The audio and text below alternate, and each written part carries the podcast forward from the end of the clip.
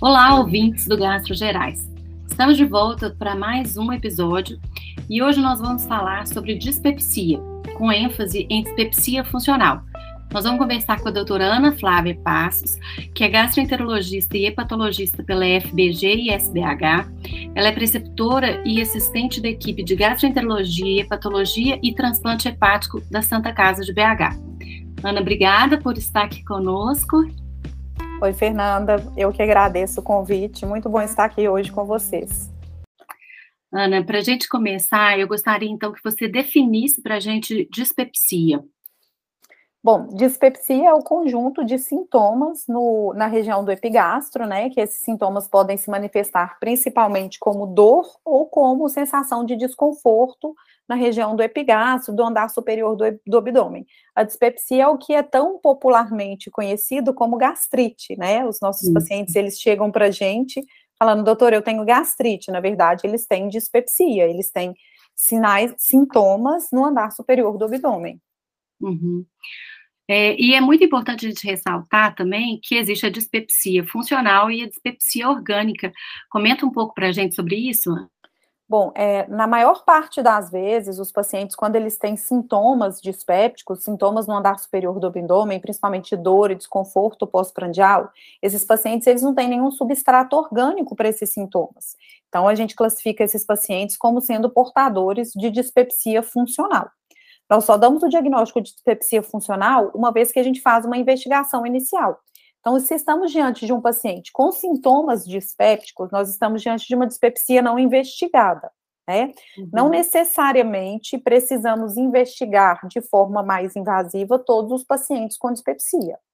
Os pacientes com dispepsia, se não tem nenhum sinal ou sintoma de alarme, se são pacientes jovens, a gente pode optar por fazer um tratamento empírico, caso eles não melhorem, a gente parte para uma, uma investigação mais invasiva né? Então, uhum. a, a, na maior parte das vezes, a gente não tem um substrato orgânico, mas numa, na menor parte das vezes, a gente pode ter o substrato orgânico para dispepsia, como, uhum. por exemplo, a infecção pelo H. pylori, a presença de úlcera, de lesão aguda de mucosa gástrica. Uhum. É, e, Ana, é muito frequente na população, né, a, a dispepsia. Sim, muito frequente. A prevalência é em torno, gira em torno aí de 15 a 20%. A gente tem diferença, né, em, entre, entre, as populações, principalmente entre os orientais e os ocidentais. A prevalência ela é maior no ocidente do que no oriente, mas é um, uma afecção muito prevalente de maneira geral é, não só no consultório do gastroenterologista, né, mas no consultório do clínico, né, tem outras especialidades que veem a, a dispepsia e às vezes não encaminham ou já fazem direto é, pedido de endoscopia, né. É, eu queria que você falasse para a gente com relação ao diagnóstico e tudo mais, em relação às definições do segundo o consenso de Roma 4. Aí a definição, então, quando a gente tem um paciente com sintomas dispépticos, a gente está diante de uma dispepsia não investigada. Uma vez que a gente faz uma investigação inicial e para a gente definir como uma dispepsia funcional, a gente tem que ter uma endoscopia sem nenhuma alteração, né, sem nenhuma é, é, lesão endoscópica, nenhuma alteração na endoscopia, aí e não e esse, que esse paciente não tem H. pylori ou que ele trate o H. pylori e persista com sintomas, a gente define como sendo portador de uma dispepsia funcional. Então, diante de um paciente dispéptico, a gente vai fazer uma investigação inicial, vamos procurar por sinais de alarme.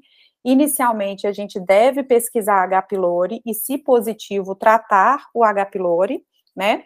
E, e, aqui no Brasil, conforme o consenso brasileiro, além da pesquisa do H. pylori, é sugerido que a gente pesquise ou trate empiricamente parasitose, que é uma causa aí de uma dispepsia orgânica. A gente sabe que giardia coloniza principalmente do odeno e pode cursar com sintomas dispépticos. Muito negligenciado, né? O pessoal Muito negligenciado. Nós somos região endêmica, né? O Brasil como um todo é uma região endêmica para parasitose. Então a gente tem que lembrar que parasitose pode ser causa sim de dispepsia.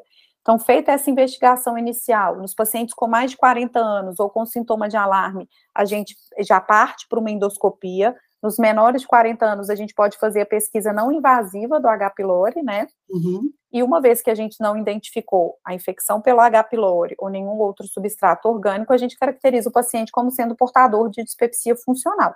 A dispepsia funcional, de acordo com o conceito de Roma 4, ela é definida como presença de sintomas tipo dor epigástrica ou desconforto pós-prandial, que devem estar presentes por pelo menos duas, é, a dor epigástrica pelo menos uma vez por semana, o desconforto pós-prandial pelo menos duas a três vezes por semana nos últimos seis meses. Uhum. Ana, e nos pacientes é, abaixo de 40 anos, se a gente fosse considerar dispepsia orgânica, eu querer investigar o H. pylori, eu posso simplesmente fazer um teste respiratório, ou seria, eu teria que indicar, é, se eu estou pensando até numa é, uma dispepsia orgânica, eu teria que indicar endoscopia? Nos menores de 40 anos, se a gente suspeita de uma dispepsia orgânica ou se a gente tem algum sinal de alarme, a gente parte o primeiro exame realmente seria endoscopia digestiva alta, né? Caso a gente não tenha nenhum sinal de alarme, a gente pode fazer pesquisa não invasiva do H. pylori. Para pesquisa não invasiva, nós temos dois testes que podemos lançar a mão: o teste respiratório para H. pylori e ou a pesquisa do antígeno fecal. Uhum. Infelizmente, nenhum dos dois é tão amplamente difundido, mas são os testes que a gente pode pesquisar o H. pylori de forma não invasiva. Uhum. Se fizermos uma endoscopia digestiva nesse paciente, a pesquisa do H. pylori vai ser através do teste da urease e da biópsia. Uhum. É, e aproveita para a gente e fala, então, quais são os sinais de alarme que a gente tanto está falando?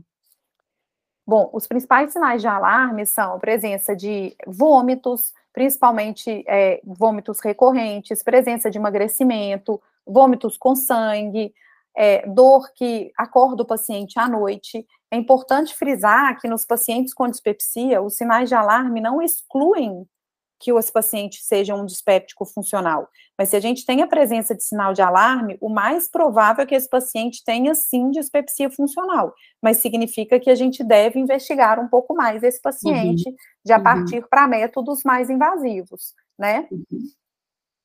E claro que se a gente tem outras suspeitas, né, Fernanda? Então, se a gente está diante de um paciente com uma dor e que ela tem uma característica de cólica e você suspeita que esse paciente possa ter cólica biliar, você vai sim lançar a mão de algo, de não só da endoscopia, mas também de um ultrassom de abdômen, né? Uhum. Se o paciente é um paciente jovem e você tem o um hemograma desse paciente, ele tem uma cinética do ferro, ele tem uma ferropenia ou ele tem uma anemia leve, você pode, você deve, devemos fazer pesquisa de doença celíaca né, que uhum. muitas vezes os pacientes com doença celíaca, eles vão manifestar com sintomas dispépticos.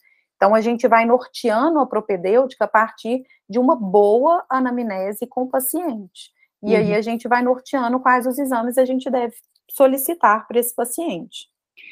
É, eu acho, assim, na nossa realidade de consultório, é, o que a gente vê com muita frequência é o paciente dispéptico. Se for a primeira consulta, tudo bem, você vai pedir para excluir outras coisas, você acaba pedindo endoscopia, mas o que é muito frequente é chegar aquele paciente que faz endoscopia quase todo ano, né? É, eu falo que assim, é, é aquele que a gente tem que convencer ele de que não precisa de fazer endoscopia, mesmo que ele esteja diante de mantendo os sintomas, né, de que ele não precisa, porque é, as características não mudam tão frequentemente, o que a gente encontra na endoscopia, e às vezes também educar não só o paciente, mas educar os próprios médicos, né, quanto a não necessidade de repetição tão frequente dos exames, né, Ana? Exatamente. A dispepsia funcional é um transtorno crônico, né? Uhum. Então, os pacientes, eles têm sintomas, na maior parte das vezes, persistentes e recorrentes. Isso. E o fato de ser crônico não quer dizer que seja uma doença organicamente grave, até porque para dispepsia funcional a gente não tem nenhum substrato orgânico. Por definição, a gente sabe que a dispepsia funcional, ela ocorre por uma disfunção do eixo cérebro-intestino. Então, a gente tem uhum. alguns mecanismos fisiopatológicos para explicar a dispepsia funcional, como uma hipersensibilidade visceral, a gente pode ter algumas alterações de motilidade, de acomodação gástrica, mas é um transtorno que não traz nenhuma gravidade para o paciente, mas tem sintomas recorrentes. A gente não tem gravidade orgânica, mas a gente pode ter um grande impacto na qualidade de vida. E dessa forma a gente poderia considerar, dependendo da intensidade dos sintomas e o tanto que isso impacta na vida, na qualidade de vida do paciente, a gente pode classificar como uma, um transtorno grave, né? Uhum. E que deve ser respeitado e tratado de forma adequada. Uhum. Infelizmente, os tratamentos que a gente tem, é, eles, eles são para alívio de sintomas, e a gente não tem tratamentos muito efetivos. Então, é comum os pacientes terem sintomas recorrentes e isso trazer grande preocupação para o paciente. E concordo com você que cabe a nós, médicos, orientar o paciente, tranquilizar, explicar para ele o que, que é a dispepsia funcional, compartilhar com ele como que é o tratamento, o que, que a gente espera do tratamento, até para alinhar as expectativas e não gerar, muitas vezes, tantos exames desnecessários. Uhum. Ah, é, e falando da dispepsia em si, existem padrões de desconforto e de dor que a gente caracteriza também, né? Você pode falar para a gente? Sim, a dispepsia funcional, ela é, é, a gente divide ela em duas grandes síndromes, né? A uhum. gente classifica o paciente como tendo síndrome da dor é, epigástrica ou síndrome do desconforto pós-prandial. Uhum. Na síndrome da dor epigástrica, esse paciente vai cursar principalmente com dor epigástrica, que pode ser em queimação, pode ser enfincada, não necessariamente relacionada com alimentação. Essa uhum. dor pelo menos uma vez por semana nos últimos seis meses. E na síndrome de desconforto pós-prandial, os sintomas predominantes são sintomas é, de empachamento, saciedade precoce. É, a gente pode ter a dispepsia mista também. E uhum. importante salientar que nos pacientes dispépticos, além desses sintomas, eles podem ter outros sintomas associados, como sensação de distensão abdominal ou distensão abdominal visível, eructação. Uhum. Podem ser sintomas também que vêm associados nesse paciente. A pirose, né, ou a, queima, a, a, a azia não é sintoma de dispepsia funcional, mas pode, esse paciente também pode apresentar esse sintoma, porque sabemos que os dispépticos funcionais é comum eles terem outros transtornos também associados, uhum. como a doença do refluxo, a pirose funcional, a síndrome do intestino irritável. Então, pode ocorrer desses pacientes terem outros, sim, outros síndromes funcionais também associadas, ou outros transtornos não funcionais, como a doença do refluxo. Sim. É, vamos partir para o tratamento, Ana. O que, que você fala aí para a gente do tratamento na sua rotina? Então, a gente tenta definir qual que é o sintoma predominante do paciente e aí a gente parte para o tratamento. Na dispepsia funcional com predomínio de dor epigástrica, geralmente o primeiro tratamento a gente começa com os inibidores de bomba de prótons ou os antagonistas H2, né? Uhum. Se esse paciente não tem uma boa resposta com essas medicações, a gente pode tentar a segunda linha de tratamento, que seria com os neuromoduladores. Das medicações neuromoduladoras, o que a gente tem é, maior é, estudos mais, é, mais consistentes e com um pouco de melhor é, evidência são com, com as medicações com os antidepressivos tricíclicos. Geralmente a gente usa dose baixa de antidepressivo tricíclico, a gente não aumenta a dose muito mais do que 50 miligramas, geralmente dos tricíclicos. E caso o paciente não tenha resposta, a gente sempre tranquiliza o paciente, reafirma a natureza, a, a evolução é, é, benigna da uhum. doença, tenta ver se existem alguns fatores alimentares que possam estar implicados em piora do sintoma, e a gente orienta o paciente a evitar alimentos ou situações que pioram os sintomas. A gente tenta avaliar se de repente não tem outros transtornos associados que também podem acontecer nos pacientes dispépticos, são mais comuns, transtornos de ansiedade, né, um quadro depressivo de repente não tão bem controlado, que de repente a gente abordar essa questão ajuda no controle dos sintomas dispépticos, não que seja a causa dos sintomas, uhum. mas muitas vezes esses transtornos associados, eles podem estar é, tá exacerbando os sintomas, e se bem controlados, consequentemente também a gente consegue um melhor controle da dispepsia funcional. E na dispepsia, tipo desconforto pós-prandial, geralmente a gente começa com os procinéticos, né? Então, a gente começa com as medicações procinéticos, caso esses pacientes não respondam, a gente também pode associar o, o, os inibidores de bombas de prótons. Na dispepsia tipo dor epigástrica também a gente pode associar muitas vezes o procinético, principalmente se o paciente tem sintomas aí misto. E caso esse paciente não responda, a gente passa então para as medicações neuromoduladoras, assim como na síndrome de dor epigástrica, como eu, eu já falei, e aí o que a gente tem mais evidência realmente são os antidepressivos tricíclicos.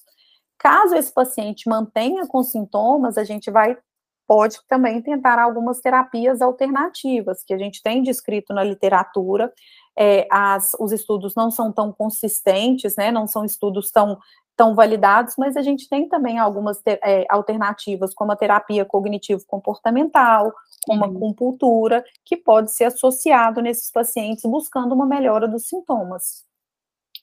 E, e com relação à dieta em si, Ana, o que, que tem de evidência e o que, que você recomenda no geral? Então, é, dieta, na verdade, os estudos, eles não, não, não, a gente não tem estudos é, com poder muito grande para a gente orientar uma dieta específica. Então, o que a gente orienta são as medidas comportamentais gerais e medidas bom senso do paciente. Então, é, refeições é, não tão copiosas, mastigar os alimentos. Ah, sim, paciente... isso é muito importante. Muito importante. Gente, assim, tanto o médico eh, quanto o paciente esquece. A gente às vezes esquece de abordar isso, né? Mas é um estilo de vida atual de comer rápido, comer falando, comer no celular é, e às vezes o paciente não está mastigando, ele tem essa sensação de má digestão e tudo mais, mas é, é se, se parar para orientar com relação a, a hora da refeição ser apenas a hora da refeição, com uma boa mastigação, pode melhorar muita coisa mesmo, né?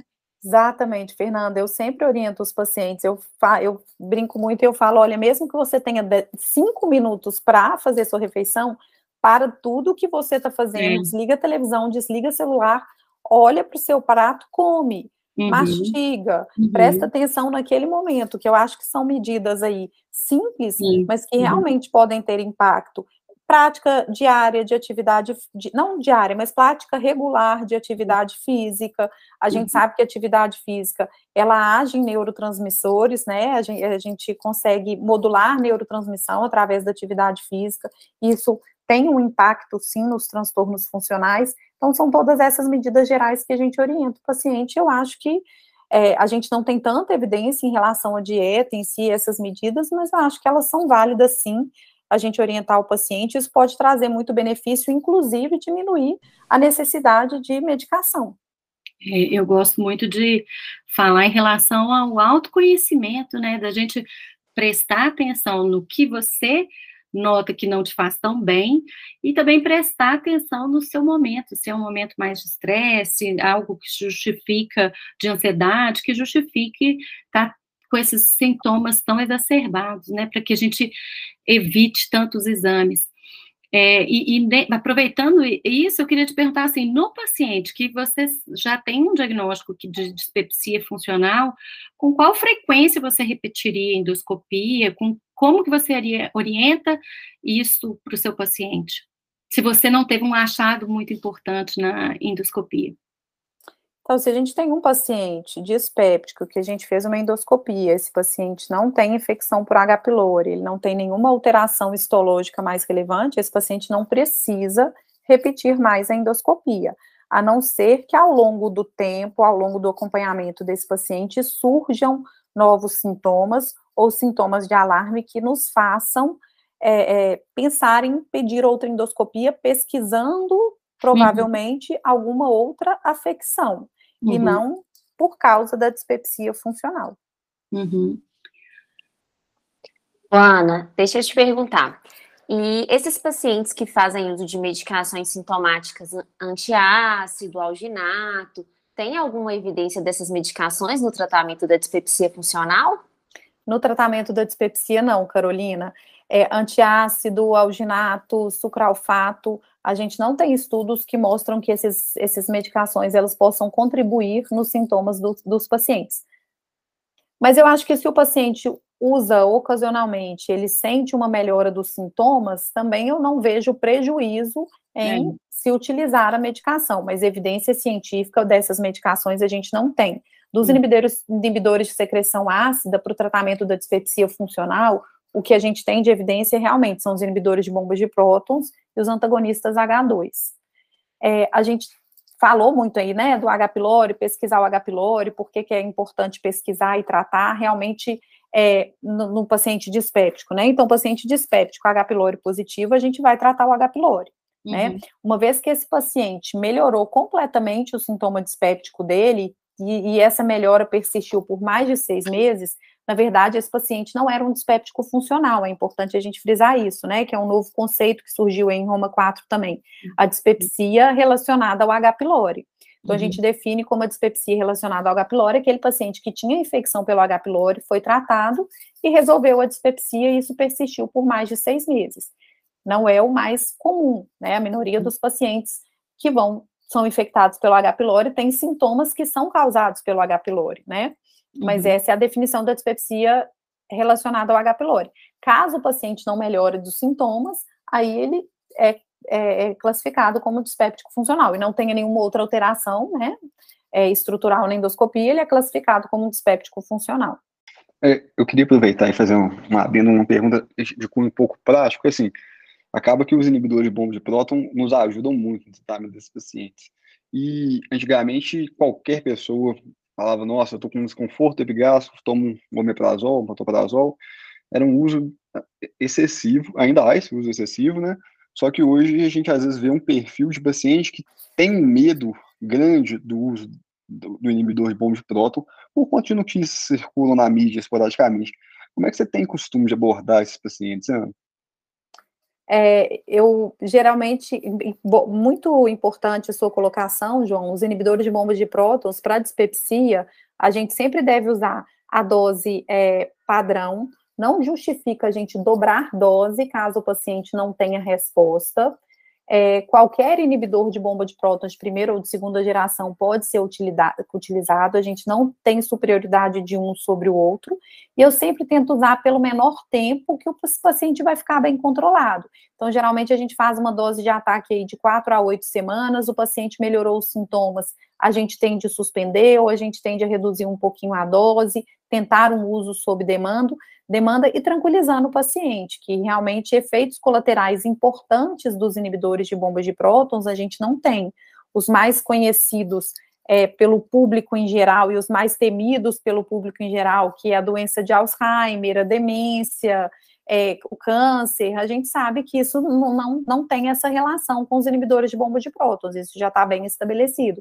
Então, a gente tranquiliza o paciente. Fundamental no tratamento do dispéptico funcional é uma boa relação médico-paciente. É a gente fazer uma boa anamnese, a gente tentar é, conversar com o paciente, entender qual que é a expectativa dele, ele entender qual que, o que, que a gente tem para oferecer, oferecer e realmente a gente alinhar expectativas com o paciente, sempre é, é, reafirmando para o paciente a evolução é benigna da doença, o objetivo do tratamento é controle dos sintomas, é, melhorando, tentando sempre melhorar a qualidade de vida desse paciente para a gente poder buscar o um melhor tratamento. Muito bom, Ana. Acho que com isso a gente cobriu todas as nossas dúvidas, as dúvidas dos nossos ouvintes, com certeza. Queria te agradecer, convidar também os nossos ouvintes a participar de perguntas no Instagram, dar opinião e sempre nos avaliar aí no, nos agregadores de podcast, é, que é muito importante para nós. Ana, muito obrigada. Eu que agradeço. Até a próxima, pessoal.